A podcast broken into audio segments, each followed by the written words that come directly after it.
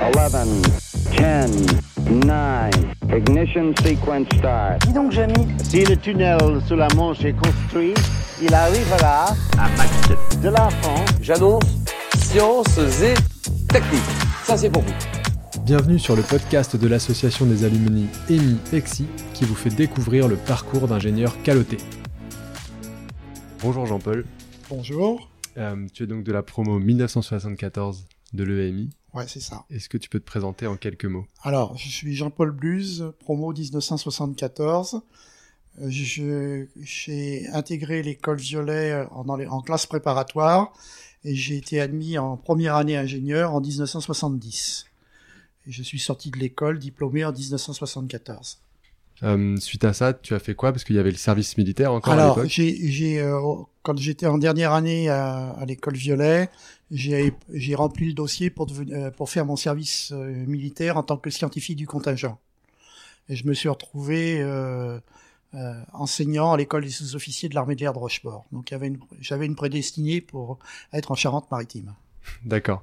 Est-ce que tu peux nous expliquer euh, comment ça se passait à l'époque alors? Parce que c'est vrai que moi, euh, ça me paraît euh, bien lointain tout ça, le service militaire. Alors, le, service militaire scientifique, c'était quand même quelque chose d'assez d'assez light, hein, faut, faut, avoir peur de le dire. On avait un mois de classe, hein, où on, était on apprenait à marcher au pas, et après, en fonction de nos, de, de nos, compétences et de notre diplôme, on était affecté sur, un, sur un lieu technique. D'accord, et donc ça, tu l'as fait après ton, passage à, l'EMI. En fait. Tout à fait. Tout à fait. Pendant, euh, j'ai fait 11 mois d'enseignement. D'accord. Et est-ce que tu peux nous, nous raconter un petit peu euh, l'histoire, alors pour les, pour les plus jeunes d'entre nous, euh, parce que maintenant l'école s'appelle Lexi, mhm. est-ce que tu peux nous expliquer un petit peu l'histoire de l'école et l'EMI, comment c'est devenu Lexi? Tout à fait, tout à fait. Alors l'école, l'école a été créée en 1901. Hein, elle a commencé euh, boulevard, euh, boulevard de boulevard Garibaldi, non, boulevard du Grenelle, pardon, boulevard du Grenelle, euh, dans un petit, un petit local. Et puis, ils ont eu un problème de mètre carré très rapidement. Et ensuite, ils se sont retrouvés installés rue Violet, 50 rue Violet. Et puis après, en 1900, 1907, à nouveau, il y avait un, un, problème de, de mètres carrés et euh, les frères Violet étaient des, des, promoteurs immobiliers dans le 15e arrondissement à Paris. Donc la direction de l'école a acheté un terrain qui se trouverait juste derrière la rue Violet et qui est devenu l'école dans laquelle j'ai traîné mes guêtres. D'accord. Bon, alors les, la première, la première promo la première promo est sortie en 1904. Euh, ce qu'il faut dire aussi, c'est que euh, durant la, guerre 14-18, euh, les, ateliers de l'école ont contribué à, fabriquer du matériel pour, pour l'armée française. Hein, ensuite, en 1905, les anciens, les anciens élèves de l'école, c'est donc c'est la promo 1905, c'est eux qui ont créé l'association des anciens élèves. D'accord. Donc l'association date de 1905 et elle a été reconnue d'utilité publique en 1928. Qu'est-ce qui a fait en fait euh, que l'EMI est devenu un jour Lexi? Alors, euh, l'école, l'école a, a vécu euh, avenue Émile Zola de 1900, disons 1907 jusqu'à 1983.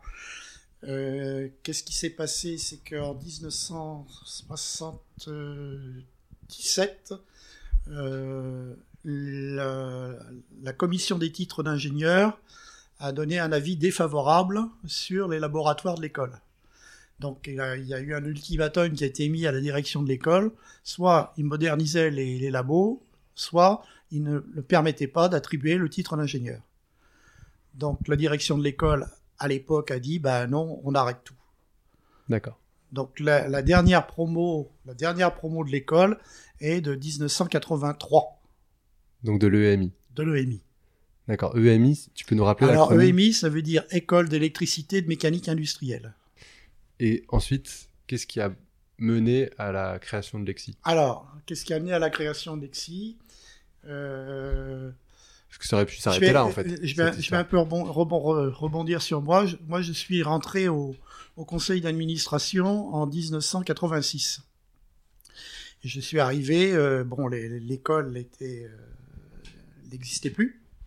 Et Robert Cormier, qui était de la promo 1953, qui était à l'époque président de l'association, lui, il a, il, a, il a mené ciel et terre en disant on peut pas laisser comme ça un passé avec un nombre d'ingénieurs diplômés, il faut qu'on perpétue l'école. Donc il a été le, vecteur pour recréer l'école. Donc le- l'école a été, c'est lui qui a été un petit peu euh, le vecteur pour ça. On a, on a fait un, comment, on a rédigé un programme, euh, on a, on a fait une, une- étude de faisabilité, puis on a été euh, vendre tout ça euh, dans les, dans les régions. Et puis la région qui a, qui a accepté, c'est la Charente-Maritime. D'accord. Et donc ça, c'est ce qui a mené à l'ouverture. Alors, je sais pas en quelle année, mais en... Alors Lexi, 90. Lexi, Lexi a ouvert en 80, a commencé en fin 89, début 90. d'accord. Et donc c'est ça qui a fait que, maintenant l'école qu'on connaît Voilà, à La à fait, a pu exister. D'accord. Tu m'as montré tout à l'heure euh, quelques quelques photos euh, de ton passage euh, à l'EMI. Oui. Euh, Est-ce que tu peux nous raconter un petit peu comment ça se passait euh? Alors, euh, quand on a, quand on était, on avait intégré la première année ingénieur. Euh, Déjà, vous aviez quoi comme formation alors, Pour on, arriver on a, à- à on a l'EMI. fait un maths sup, un maths sup, maths spé. D'accord. Donc une prépa en fait finalement. C'était un une prépa, comme- hein. mais une prépa comme comme a- comme il y a maintenant à Alexis, c'était une prépa intégrée. Hein. Hmm. Oui, donc vous rentriez à l'école après votre bac finalement. Tout à fait. D'accord. Tout à fait. Simplement, à la différence par rapport à maintenant, euh, moi j'ai fait mon, mes études sur 4 ans, alors que maintenant vous les faites sur 5 ans. Hein. Euh, ce qu'il faut aussi préciser, c'est que jusqu'en 1960, euh, 63, les, le diplôme d'ingénieur était obtenu sur 3 années. D'accord. Et après, en 1964, euh, suite à des des directives de, de, euh, de l'enseignement technique l'enseignement supérieur, c'est passé de 3 à 4 ans. Ok.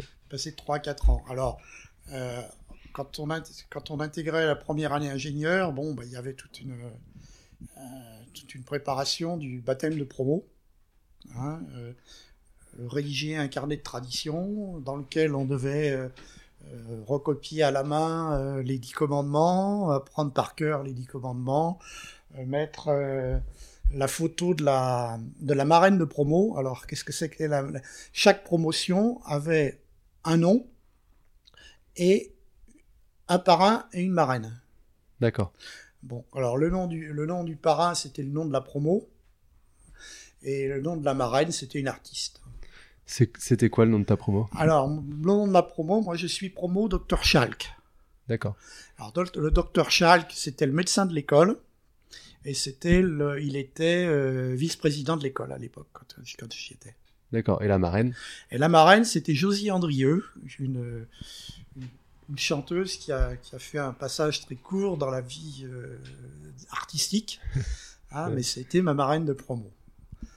Donc, alors, dans les, traditions, les traditions étaient les suivantes, c'est-à-dire que les élèves de quatrième année, c'était eux qui bisutaient les élèves de première année, mais c'était eux qui organisaient le bal de promo. Mais le bal de promo pour les élèves de première année. Donc, il y avait toujours, dans les balles de promo, il y avait toujours un, un artiste célèbre. Hein. Alors, moi, pour mon bal de promo, quand je suis rentré en première année, euh, les deux artistes qu'il y avait, c'était Manitas de Plata, qui est mort il y a, il cinq ans, là, hein, qui était un manouche qui jouait de la guitare.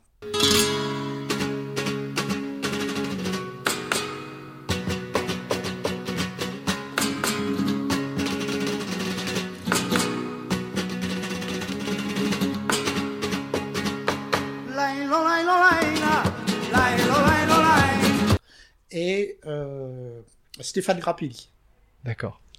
Qui sont, qui sont, il y a un Stéphane Grappelli mort il n'y a pas très longtemps non plus. Et ça, c'était une. euh, Alors, ce bal de promo, il était organisé dans les locaux de. Alors, le bal, les- le bal de promo n'était pas organisé. Le bal de promo était toujours, avait toujours lieu dans un grand hôtel parisien. Alors, moi, pour, euh, pour, pour ma, quand j'étais en première année, c'était à l'Intercontinental, euh, rue de Rivoli. D'accord. Ok. Et alors, quand je suis sorti diplômé, quand on a organisé euh, le, le bal pour la promo des premières années, pour l'artiste, c'était Hugo Frey. D'accord. Et ça, c'était pour euh, finalement le passage euh, pour votre entrée à l'école, quoi. C'était un peu. C'était, c'était un peu. Donc alors, ensuite, il y avait le. C'est finalement c'est un petit peu le- les week-ends d'intégration. euh. C'était oui, ça, ça, ça durait un, un- un bon mois. Hein. Ah oui. D'accord. Ça durait un bon mois parce qu'il y avait tout un tas de trucs. Bah, t'as vu sur les photos, Ouais. euh, dessiner le haut du violet, j'y avais passé du temps. Hein. Euh, ouais. Euh, donc il y avait il y avait ça, il y avait le carnet de tradition. Et puis ensuite, normalement, le moi, je, la promo, ma promo, on devait être euh, le thème de la promo était lié aussi, la plupart du temps, était lié à, à la à l'artiste qui animait le. Donc comme Manitas de Plata était un était un manouche euh, gitan, le thème c'était les gitans. D'accord. Et moi, j'aurais dû être euh, euh, bisuté euh, au jardin du Luxembourg et je devais être déguisé en gitane. Bon, le problème, c'est que le, le- le- on, on devait faire ça fin octobre, début novembre, et puis le général de Gaulle est décédé. Interdiction de manifestation sur la voie publique, donc euh, ça s'est replié et ça s'est fait dans les locaux de l'école. Ça a été l'exception, mais on ne pouvait Mais pas faire autrement. T'as quand même pas échappé au déguisement de gitane. J'ai pas, j'ai pas échappé. D'accord. J'essaierai de vous mettre des photos de ça euh, si j'ai la permission de Jean-Paul euh, sans problème. dans la description. Ça marche. Tu nous as parlé, Jean-Paul, des, des commandements. Alors, De dans, l'école. dans le, lors du, lors du, du baptême de promo, on devait se mettre à genoux. Alors, ce qu'il faut préciser, euh, c'est qu'il y avait une hiérarchie entre promos. C'est-à-dire que mon parrain était un élève de la deuxième année. D'accord. Mon ancien était un élève de la troisième année. Et mon grand ancien était un élève, de la quatrième année. Donc finalement, tu avais trois parrains. C'était une structure verticale. Hein, C'était l'ancien, c'était le parrain de mon parrain et, et ainsi de suite. Ah d'accord. Oui, donc c'était, il y avait une, une continuité, quoi. Il y avait une continuité. Il y avait une continuité. euh, donc, euh, donc voilà, pour, pour, pour dire, quand on a, fait les, on a fêté les, les 110 ans de l'école, j'ai retrouvé mon, mon, mon ancien, hein, qui s'appelle Michel Galland, et il était présent lors de la manifestation des Alexis. D'accord. C'est marrant. Et donc ça, et donc les, les commandements. euh, Alors, les dix, co- les dix commandements, on était tenu de, le- de les recopier sur le carnet de tradition. Et ensuite, on devait se mettre à, à genoux devant le- devant l'ancien et les, et les réciter. euh, D'accord. Tu crois Alors là, là, tu m'as montré un, un- un document où ils sont, ils sont inscrits. Tu crois que tu pourrais nous les lire ces commandements? Oui, oui, bah, sans problème. hein. Alors, ton ancien, tu respecteras et crains profondément. De la promo acceptera, édits les plus extravagants. Les femmes ne chassera qu'avec permis seulement. À tes anciens, tu laisses le droit d'en user largement. Les femmes des anciens ne convoitera sans être brimées exemplairement. Dans la cour ne fumera qu'après 18 ans seulement. Ton calot ne portera surchargé hors règlement. Hors de l'école, tu te tiendras pour son bon renom dignement. En troisième I, tu œuvreras à les garder fidèlement. Qu'est-ce que vous appeliez troisième I? Alors, troisième I, troisième année ingénieur. D'accord. Ok. Alors, ce qu'il faut euh, préciser aussi, c'est sûr que sur le, sur le calot, donc voilà, euh, le calot, donc là, les, les étoiles, c'était les, les étoiles dorées. Les étoiles dorées, c'était les, les classes préparatoires.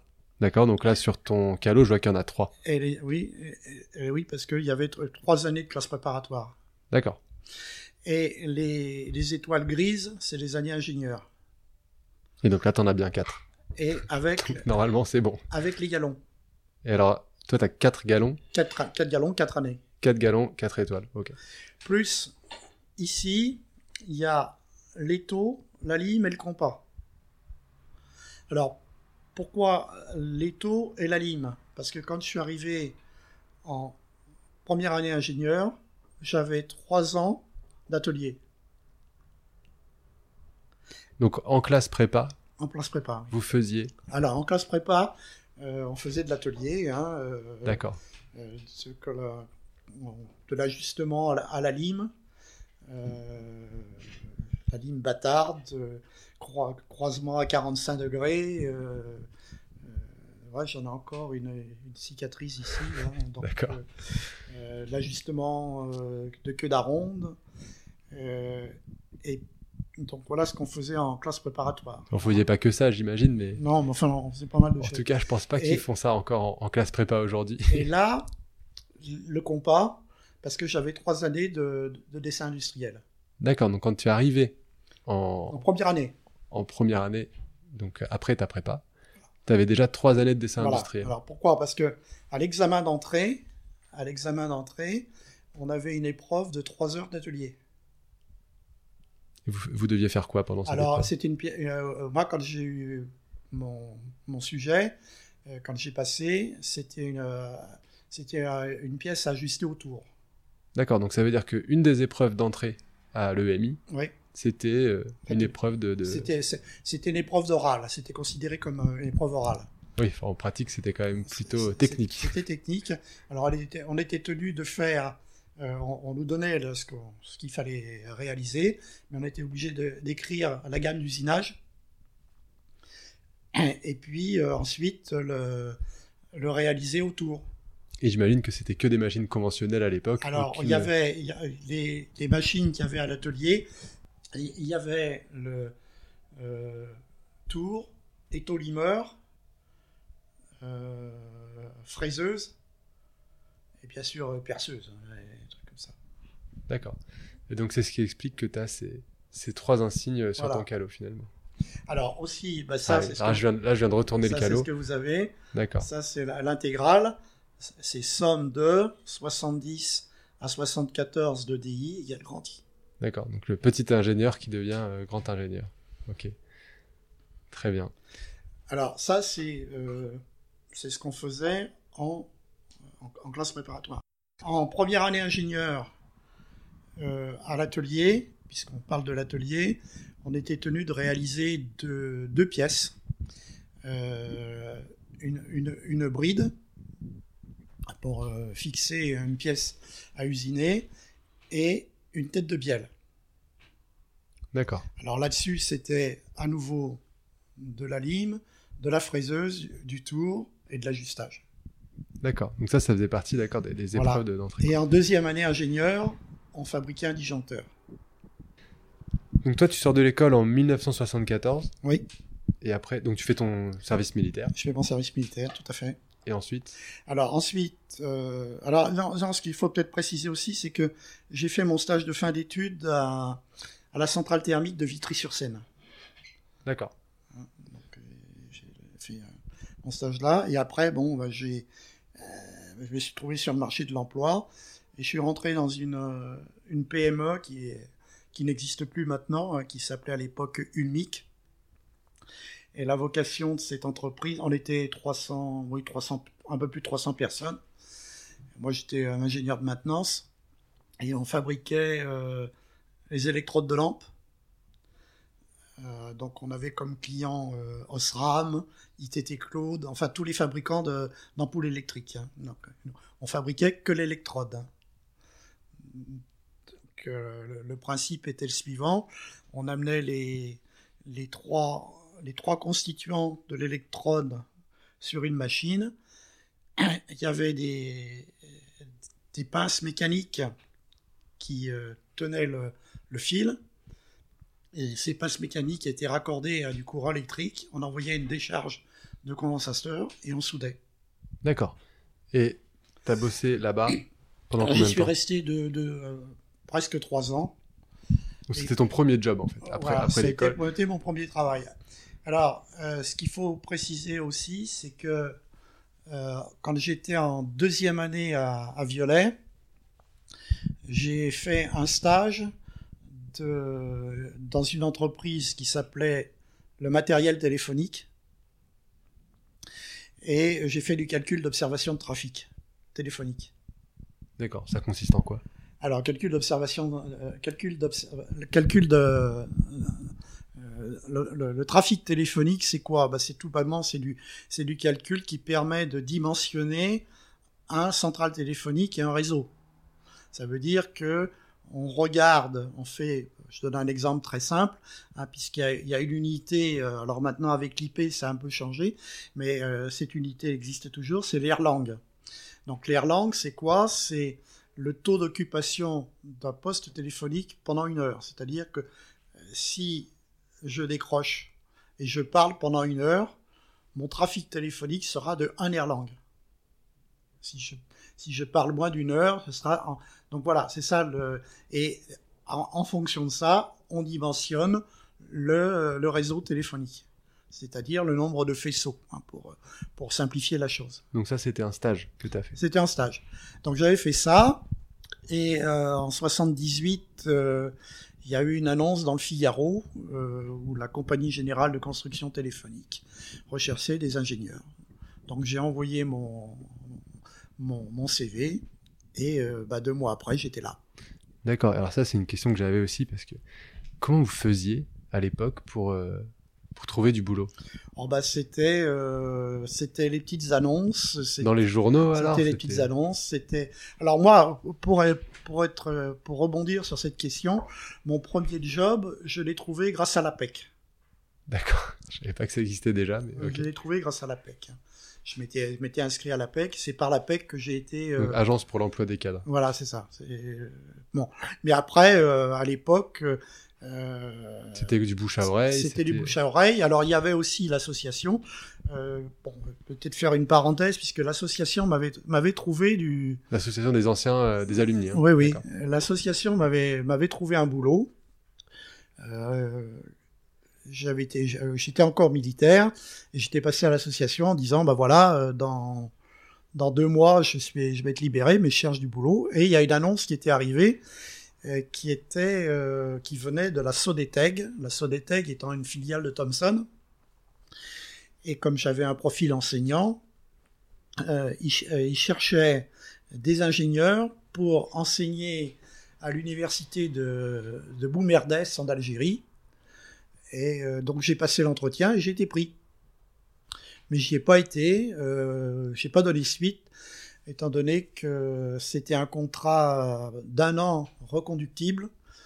Et, euh, et si euh, je ne plaisais pas au gouvernement algérien, je risquais de me retrouver. euh, donc j'ai pas donné suite. D'accord. Et ça, c'est vrai que je t'ai pas posé la question tout à l'heure, mais pendant vos quatre années, euh, alors après la prépa, pendant vos quatre années à l'EMI, vous avez des stages, j'imagine? Alors, les, les stages euh, de, de, de mon temps, le, le stage obligatoire, c'était entre troisième et quatrième année. C'était combien de temps? Alors, c'était un mois à l'époque. D'accord. Hein, c'était un mois, à un mois, à deux mois, ça dépendait de. Enfin, c'était pas aussi long que que vous maintenant. Hein. Et par contre, il n'y avait pas de notion de stage à l'étranger. Alors, pas du tout, pas du tout. Alors, euh, ça va. On va en parler puisque dans ma carrière j'ai été confronté avec la langue, les langues étrangères, mais il n'y avait pas de stage à l'étranger. Enfin, il y a eu, à ma connaissance, je ne connais pas qui sont partis à l'étranger. hein. D'accord. Et donc, ok. Ensuite, tu sors de cette première expérience de trois ans. Ouais. Tu, tu, tu changes de, de, de alors, boîte. alors, je change de, je change de, Ah, je reste quand même dans le domaine de l'électronique, hein, puisque euh, là, dans la première entreprise où j'étais, on, faisait toute la partie mécanique du composant électronique, donc j'étais, euh, j'avais une, euh, une, euh, une formation électronique, et là euh, j'ai été embauché, alors euh, j'ai été embauché à CGCT, euh, CGCT était à l'époque une filiale de ITT International Telegraph Telephone, hein, dont le siège était à New York. Euh, et euh, à l'époque, euh, il y avait, quand on, vend un central téléphonique à un client, à l'époque, on ne parlait pas d'opérateur, puisque on n'avait qu'un client, c'était France Télécom. Alors, sur la France, mais je vais en parler aussi parce qu'il y avait l'étranger. Euh, dans le contrat, on est tenu d'assurer la formation en maintenance exploitation du client. Donc, c'était mon boulot. Donc, euh, et j'ai eu la chance d'être embauché sur les, euh, et, et de travailler sur le premier central téléphonique à commande par calculateur. D'accord. On était en quelle année là? 78, soit 78, 79. Ah donc c'était finalement oui, c'est très tôt, c'est 4 ans, quatre ans après, euh, oui. après Ouais. ta sortie de l'école. Ouais, ouais. D'accord. Donc ça c'est le premier, euh, le premier poste que tu occupes là-bas. C'est le- premier. finalement, Alors, ce qui, ce qui fait, c'est que bah, toute ma carrière, j'ai fait ça. Mais j'ai eu la chance, à chaque fois qu'il y a eu un nouveau produit, j'ai été, euh, j'étais dans, j'étais dans le bateau. hein. Donc, euh, j'ai travaillé sur les premiers centraux téléphoniques à commande par calculateur, qui étaient des, des centraux téléphoniques semi-électroniques, c'est-à-dire qu'il y avait encore de l'électromécanique, mais de la commande par euh, système électronique. Et pour qu'on puisse se représenter, avant ça, c'était quoi? Comment? Bah, quoi, avant, ça, c'était les, c'était les jacks. hein, c'était le- Donc c'était les opératrices, c'était les, opératrices. qui euh, Tout à fait. manuellement euh, vous Tout mettez en relation. Tout à fait. D'accord. C'était l'électromécanique pure et dure. D'accord.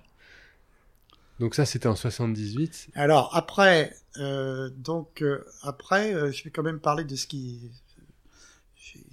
m'a un peu boosté sur les langues étrangères, étant donné que ITT avait décroché des marchés en en, Amé- en Amérique latine, à savoir l'Argentine, le Venezuela, la Colombie, le Mexique. Voilà, c'est ça. C'était les, principaux. Et, il y avait besoin de, de former les clients sur ces, sur ces autocoms. Or, il fallait le faire dans la langue espagnole. de leur langue. Alors, on était, euh, on était 8 ingénieurs. Oui, 8. Et on nous a payé. euh, alors, moi, j'avais fait de l'espagnol en, en seconde. Mais j'avais fait qu'un an, puis après, j'avais laissé tomber. Euh, donc, on nous a payé pigier, formation intensive en espagnol. Donc, je garde un très bon souvenir de ça parce que c'était une formation euh, intensive, mais c'était le parler. Euh, on apprenait la grammaire au travers du parler, mais on n'était pas. euh, on rentrait pas dans le détail de la grammaire, mais on était obligé, de parler. Donc c'est pour ça que j'ai été formé là-dessus. Et bon, bah, on a eu presque huit semaines de formation, à raison de deux heures par jour, puis ensuite trois heures, puis ensuite euh, une immersion totale de six heures. Et puis quand c'était terminé, bah, je me suis retrouvé face aux clients à, à- à présenter la, tec- la- la technologie du- de l'autocom.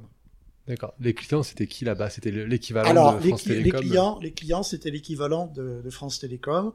Euh, donc, euh, je, que je peux donner, c'est euh, pour la Colombie, auquel il y avait comment?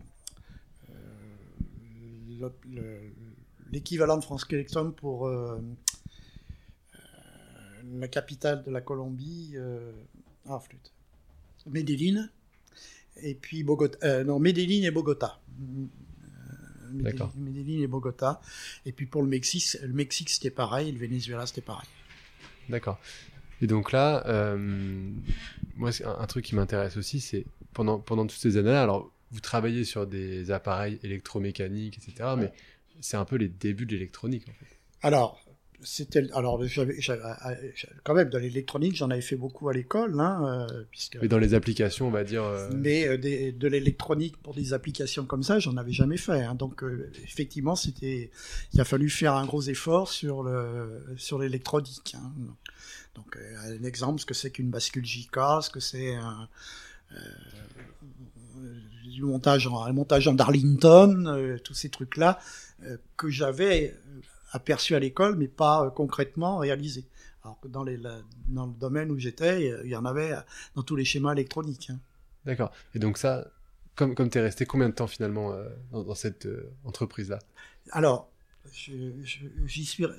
euh, la compagnie générale de construction téléphonique, je passe le détail, a été euh, rachetée par Ericsson. D'accord. Et donc j'ai gardé mon, mon ancienneté et je suis resté dans les télécoms pendant 32 ans. D'accord. Et donc, j'ai- terminé ma carrière sur la 4G. Ah, la D'accord. 3G, pardon. Ouais. La 3G. d'accord. Et, et donc, j'imagine qu'entre le premier projet qu'on t'a donné quand t'es arrivé à la CGCT et euh, la 3G à la fin, c'était. Ah bah, alors j'ai appris beaucoup de trucs parce que euh, ce qu'il faut euh, te parler, c'est que les premiers calculateurs, c'était des calculateurs à mémoire à tort. Ensuite, on est passé au circuit CMOS. Euh, et puis après, on est passé très rapidement du circuit CMOS au microprocesseur. Donc là, moi, dans, mon, dans ma vie professionnelle, j'ai été amené à, éplucher des, schémas. J'ai été amené à, éplucher des programmes écrits en langage assembleur. Puis après, euh, quand je suis passé Ericsson, j'ai travaillé sur des programmes écrits en langage évolué. Et quand tu es arrivé euh, donc à la CGCT, j'imagine que dans l'entreprise, il y avait peut-être un ou plusieurs ordinateurs déjà? Non, il n'y avait pas d'ordinateur. Il n'y avait aucun. Il n'y avait pas d'ordinateur. Les premiers, les premiers ordinateurs quand- qui sont arrivés dans le domaine industriel, c'est dans les années euh, euh, 80, 80, 83, hein, mais pas au début. Il y avait, les- les- les- c'était des gros calculateurs, c'était des, grosses armoires. Pour donner, un petit peu un, exemple, le, le semi-électronique, les premiers centraux sur lesquels j'ai travaillé, pour 10 000 lignes d'abonnés, 10 000 lignes d'abonnés, la charge au sol, c'est-à-dire dans le dans l'autocommutateur, c'était 100 mètres carrés. Maintenant, c'est 10 mètres carrés. Ok. Est-ce que tu peux nous raconter une anecdote euh, sur, euh, sur ce passage-là? Du coup, j'imagine qu'il y en a à l'appel sur 32 ans, mais Bon, ben, les, les anecdotes, non, je vais essayer de, de- de résumer ça. euh, c'est- une anecdote. Ça veut dire que, étant donné qu'on avait un contact avec le, avec le client, bah, ce qui- on, on travaillait, on, on travaillait sur des maquettes, des maquettes de démonstration. hein. C'est-à-dire quand on, on- on présentait un nouveau logiciel, ça se faisait sur une maquette. Bon. Et le truc, euh, bah, il fallait, quand on faisait une présentation, il fallait vérifier la veille euh, que tout marchait bien. Bon, une anecdote, euh, avec un collègue, on a regardé, on devait faire une présentation le lendemain matin à 10h, et à 5h du soir, les deux calculateurs, ils sont tombés à genoux. Et pas moyen de les redémarrer. Donc là, il y a du stress. Il y a du stress. euh, mais on y est arrivé, on y est arrivé. euh, on, a- on est resté jusqu'à 9h du soir. À 9h du soir, on, était, on est parti, on n'était pas fiers, parce que ça marchait pas comme, comme on voulait. Et puis, bah, j'ai dit, il fera beau demain matin, on verra. Puis le lendemain matin, euh, bah, euh, bien sûr été sur le pont de très bonne heure, et on est arrivé à faire tourner le truc. bon. ok. Alors, le parcours professionnel, aussi, il faut quand même rajouter, c'est qu'après, euh. C'est ce que je disais en début de- d'entretien, j'ai toujours eu la chance de travailler sur les, centraux téléphoniques euh, de nouvelle génération.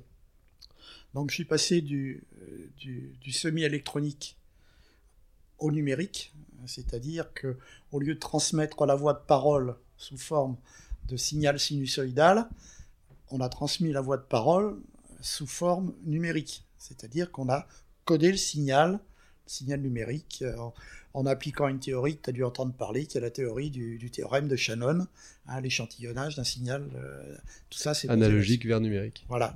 Donc j'ai connu ça, et derrière ça, du, du microprocesseur. euh, alors après, j'ai eu la chance, j'ai travaillé sur les, les, euh, la fibre optique.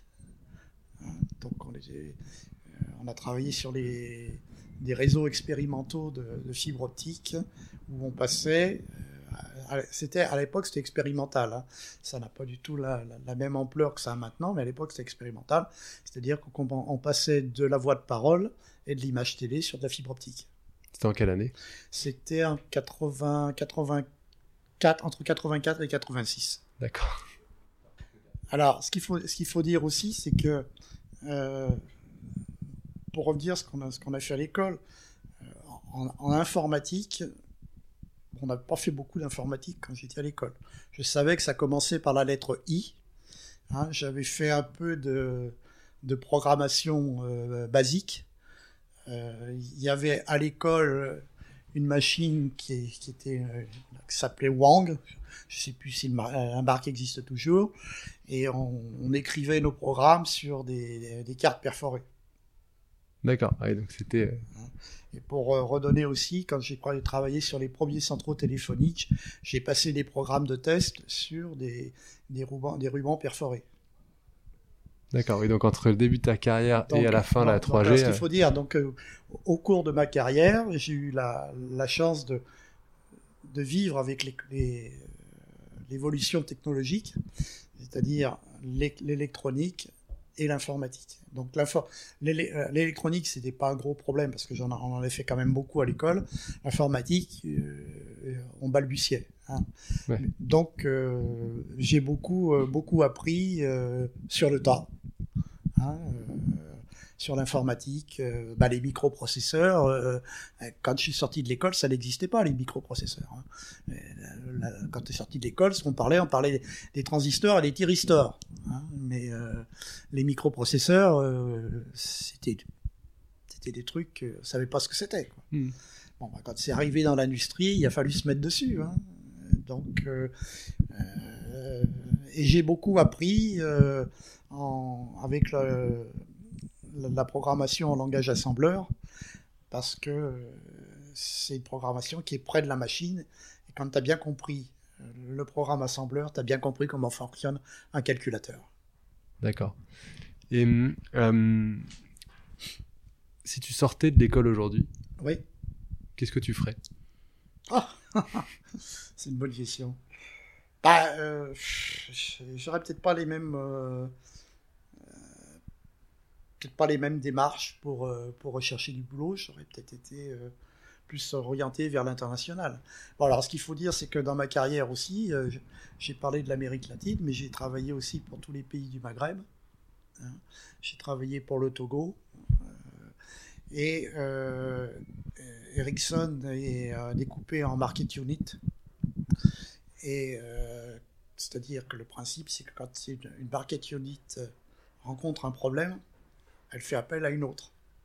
Donc là, nous en France, on a été, euh, on a aidé les, Espagnols hein, qui avaient décroché un contrat avec le deuxième opérateur euh, de téléphonie mobile. Et entre 1996 et 2002, tous les deux mois, j'étais trois semaines à Madrid. D'accord. Ah, donc tu as pu bien travailler ton espagnol. Donc ça veut dire que dans ma carrière, j'ai quand même beaucoup, euh, beaucoup voyagé aussi. Hein. Et ça, c'est très enrichissant. D'accord, donc ça, c'est pas quelque chose que tu regrettes de ne pas avoir suffisamment voyagé. Pas du tout. pu le faire. Au contraire, au contraire. Au contraire, quand j'ai arrêté, euh, le fait d'avoir arrêté, là maintenant, bah, je parle plus anglais, je parle plus espagnol. Enfin, j'essaye de, mais ça, ça me manque. Ouais, d'accord. Et qu'est-ce que tu pourrais donner comme conseil, avec le recul, à un, jeune diplômé qui sortirait de l'école euh, aujourd'hui? Alors, euh, le conseil, c'est travailler avec l'international. Parce que, enfin, c'est ma, conception. Euh, tu travailles avec des gens qui n'ont pas la même mentalité que toi, qui n'ont pas les mêmes méthodes de travail, mais qui mènent à bien une tâche. Et ça permet de voir comment ils font. Alors, qu'en restant dans, le, dans notre pays, bah, on, est un peu casanier. Quoi, Ça, c'est le fait de travailler avec des gens, euh, on va dire, ou euh, ouais, des, entités euh, étrangères. Ça t'a permis de progresser, toi, et dans pour ton... Moi, et pour moi, euh, intellectuellement, c'est très enrichissant. D'accord. Ok. Euh, autre, aurais un autre conseil à donner? Bon, bah, le, le, le, conseil, c'est de. Mais ça, vous, vous êtes formé à l'école, c'est les langues étrangères. Hein, c'est indispensable. Hein, c'est indispensable. Et puis le pratiquer le plus possible. Hein. D'accord. Parce que nous, de, de, ma génération, on n'était pas très. Les cours d'anglais, c'était c'était dilettante. Hein, c'était pas. Euh, on n'était pas à l'examen de sortie, on n'était pas interrogé en anglais. Hein. D'accord, oui, c'était une, initiation. voilà, c'était plus que c'était l'initiation. D'accord.